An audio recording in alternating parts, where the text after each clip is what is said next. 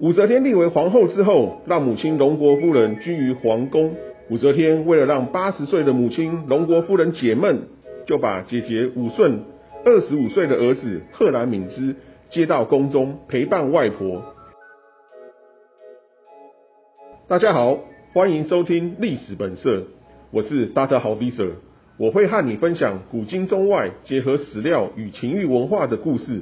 你会发现历史本来就很情色。上一集我们聊到历史上有名的女皇帝，也就是唐高宗的皇后武则天，也喜欢阳具硕大的男大生。许多人听完之后纷纷敲往武则天主题的故事。我们今天就说一个武则天母亲荣国夫人杨氏八十岁性生活的故事。武则天的母亲杨氏，因为武则天被唐高宗李治立为皇后，晋封为荣国夫人。因此，史书常称武则天的母亲杨氏为荣国夫人。荣国夫人是隋朝宗室杨达的女儿，喜欢诗书，是一个才华洋溢的女性。生在如此显贵的家庭，荣国夫人自然成为隋朝诸多高门大户争相追逐的结婚对象。但是，相传荣国夫人年轻时因为信仰佛教，无意成亲，直到她四十四岁。由唐高祖李渊做主，将荣国夫人赐婚给唐高祖麾下功臣武士霍。婚后，他们生了三个女儿，长女是武顺，次女就是大家所熟知的中国女皇帝武则天。荣国夫人与武士霍生活十二年之后，武士霍就过世了。他五十六岁守寡，独自一人抚养与教导长女武顺与次女武则天。长女武顺后来嫁给贺兰安时，生下一个儿子贺兰敏之与一个女儿贺兰氏。武则天先后进唐太宗李世民与唐太宗的儿子唐高宗李治的后宫，书写父子共妻的不伦故事。武则天十四岁入唐太宗的后宫，进宫一年之后，唐太宗初次宠幸她，赐名武媚。武则天作为唐太宗的才人，在宫中度过十二年，却没能得到唐太宗的宠遇。后来唐太宗过世了，武则天入世为尼，唐高宗新君即位，征召武则天入宫，立为皇后。武则天立为皇后之后，让母亲荣国夫人居于皇宫。武则天为了让八十岁的母亲荣国夫人解闷，就把姐姐武顺、二十五岁的儿子贺兰敏之。接到宫中陪伴外婆。根据后晋史家刘许《旧唐书》的记载，贺兰敏之年少色美，贞于荣国夫人。北宋史家欧阳修《新唐书》记载，贺兰敏之韶秀自喜，贞于荣国。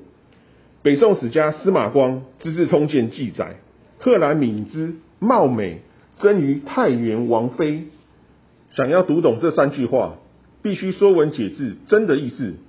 真本意是指火气上行，古代真字衍生出来的一个意思就是娶父亲的妻妾与兄长的妻妾，上淫曰真，用来描述晚辈与长辈发生不伦性关系。也就是说，二十五岁的外孙贺兰敏之与八十岁的外婆荣国夫人发生祖孙恋的不伦性关系。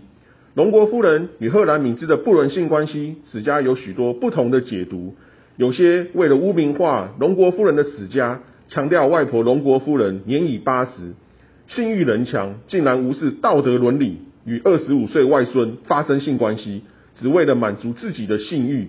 以此推论，武则天喜欢与男大生大玩三 P，可能遗传自母亲荣国夫人的强大性欲。不过，有些心理学史家强调外婆荣国夫人寡居多年。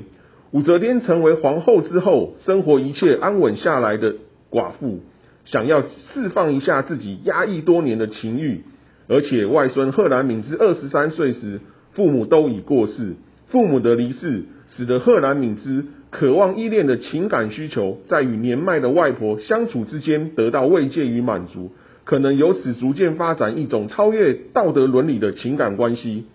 无论你相信污名化史家的说法。还是相信心理学史家的说法，八十岁的外婆荣国夫人与二十五岁的外孙贺兰敏之发生祖孙恋的不伦性关系，当然是道德伦理与法律所不容许的。但是随着台湾日渐高龄化，使人想借由荣国夫人八十岁性生活的故事，请问职业性学家信心健康美学中心郑义兴院长。熟龄长辈需不需要亲密生活？熟龄性爱对长辈身体有何益处？谢谢主持人。其实从古至今，人们对于这个性的态度真的是开开关关。有些朝代的性很开放，有些朝代的性就很封闭。例如唐代，它就是一个性开放的朝代。那从明代开始到清代，又就又慢慢走向封闭。